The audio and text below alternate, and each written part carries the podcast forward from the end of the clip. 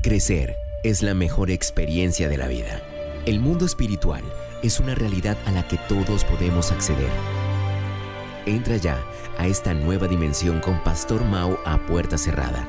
Verás lo que nunca han visto y oirás lo que jamás han escuchado.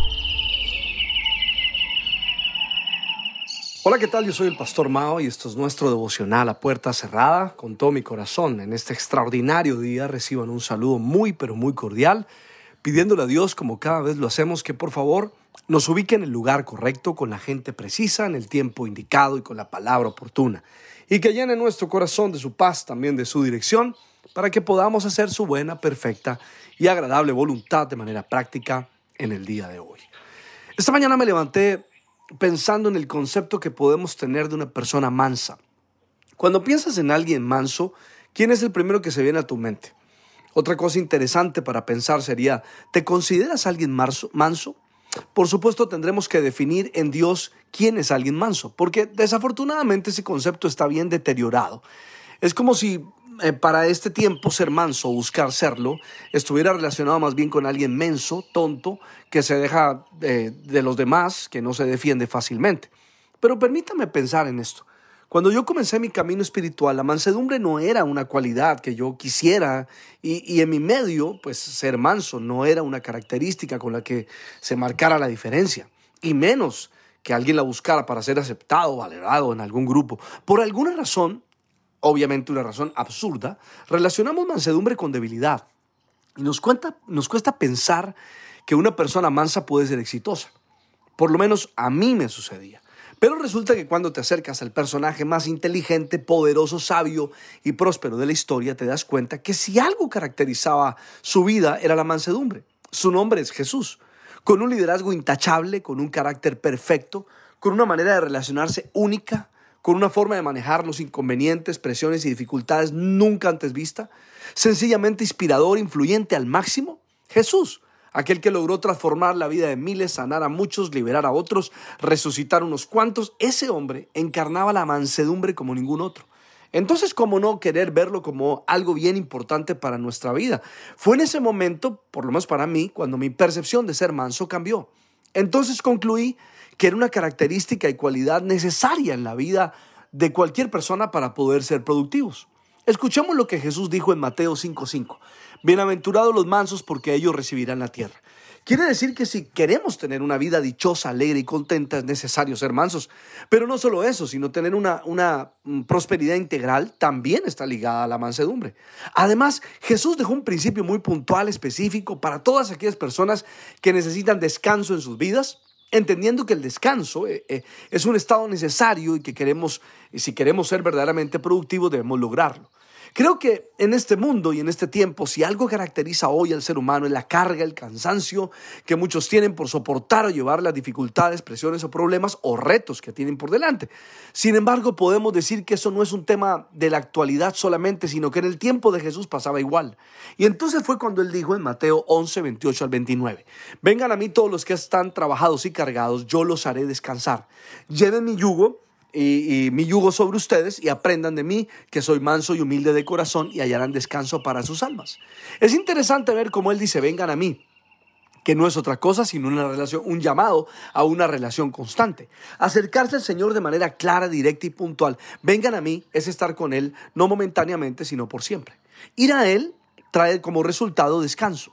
Pero no ese descanso que está simplemente ligado al acostarme a dormir, sino ligado al fruto de una, viene de una relación. La mansedumbre viene de allí, que no se logra con el esfuerzo humano, sino más bien con el fruto del Espíritu. Pero entonces, por favor, preguntémonos qué tan mansos somos. Y busquemos la respuesta en nuestro estado, ¿no? En el descanso, precisamente. Es decir, una de las cosas que validaría nuestro nivel de mansedumbre es el desarrollo y la actividad de un carácter manso que se relaciona directamente con la toma de decisiones, en cómo reacciona y no, no simplemente validando las cosas desde la circunstancia. Creo que necesitamos ser líderes mansos, padres de familia mansos, hijos mansos, comerciantes y empresarios mansos, maestros mansos, personas en general que mantienen su mansedumbre en su manera de interpretar, reaccionar y relacionarse con su entorno. Recordemos que lo contrario a la mansedumbre es el orgullo, la arrogancia, la altivez. Por supuesto, señales que no deben ser características en una persona que dice ser espiritual. Más bien la mansedumbre debe ser una señal en todo lo que eh, hace, dice y piensa una persona que dice tener una vida espiritual. Escucha esto. Mateo 21:5 dice, "Digan a la hija de Sión, de Sión, he aquí tu rey viene a ti, manso y sentado sobre un asna, sobre un pollino, hijo de animal de carga." ¿Un rey manso? ¿Algún día habías pensado en eso? Es como si liderazgo, gobierno y autoridad estuvieran ligadas a la mansedumbre de aquel que lo ejecuta. Mis amigos, definitivamente es muy real, porque cuando alguien recibe una posición de autoridad, lo primero que, que, puede suceder es su cambio de carácter. De repente a muchos se les sube a la cabeza y el orgullo y la arrogancia se convierten en su identificación. Concluyamos recordando que dos hombres realmente mansos fueron Moisés y el Señor Jesucristo. Quizás, no sé, de pronto alguno diga Moisés, Moisés manso, pero si él fue el que bajó de la montaña y rompió todas las, las tablas de las leyes, etc. Y, y, este hombre de verdad tenía algo de manso, pues mm, Éxodo 32 dice que él era manso. Eh, así que si lo valida la Biblia, tengo que validarlo yo. Ahora, ¿y fue Jesús manso? Cuando expulsó del templo a los que cambiaban el dinero, ¿dónde está la mansedumbre? Bueno, pues mira, la mansedumbre no es placidez o afabilidad ni debilidad. La mansedumbre, escribe esto, significa que tú puedes hacer la voluntad de Dios, que tienes la libertad para hacerla y que estás dispuesto a rendir tu voluntad a la voluntad de Dios. Qué buena manera de verlo. Es rendir tu voluntad a la voluntad de Dios y no terminar haciendo lo que a ti te place, lo que a ti te parece, lo que a ti te mueve, lo que tú sientes, lo que a ti, bueno, etcétera. ¿Quieres experimentar lo que significa una vida mejor? ¿Cómo vivir esta vida de manera extraordinaria? Pues creo que hay un llamado profundo para ser mansos. Pidámosle al Espíritu Santo que nos ayude a vivir una vida con mansedumbre, que nos enseñe el Señor Jesús a vivir una vida con mansedumbre, aprender de Él lo que significa ser mansos y caminar una vida de manera diferente. El espíritu y el fruto del espíritu, sin duda alguna, es la mejor manera de vivir la vida. La mansedumbre nos ayude. Le pido al Padre, al Hijo y al Espíritu Santo que nos bendiga de una manera súper especial. Soy el Pastor Mao y esto es nuestro devocional a puerta cerrada. Que pases un día súper extraordinario.